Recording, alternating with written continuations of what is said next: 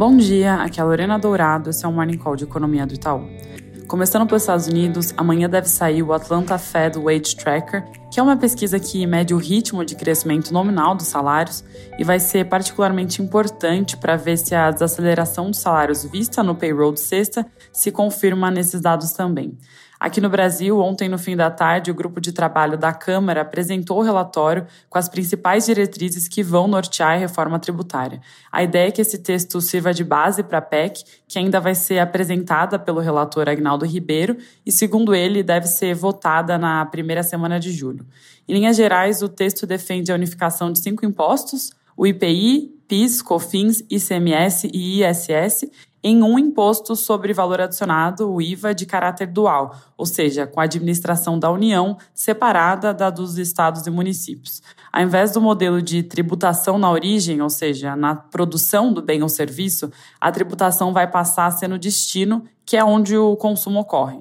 Além disso, alguns setores devem ter alíquotas diferenciadas, como saúde, educação, transporte público, aviação regional, produção rural, com a possibilidade de se manter o tratamento diferenciado aos produtos da cesta básica, além de manter o Simples e a Zona Franca de Manaus. E vai ter um período de transição que deve acontecer de forma mais acelerada para os tributos federais, mas isso sem considerar aumento da carga tributária. Na Câmara, a PEC precisaria de um mínimo de 308 votos dos 513 em dois turnos para que seja aprovada e então seguir para o Senado. Agora, o relator vai se reunir com as bancadas de cada partido para discutir o parecer e com os governadores, prefeitos e o governo federal para alinhar os pontos que faltam.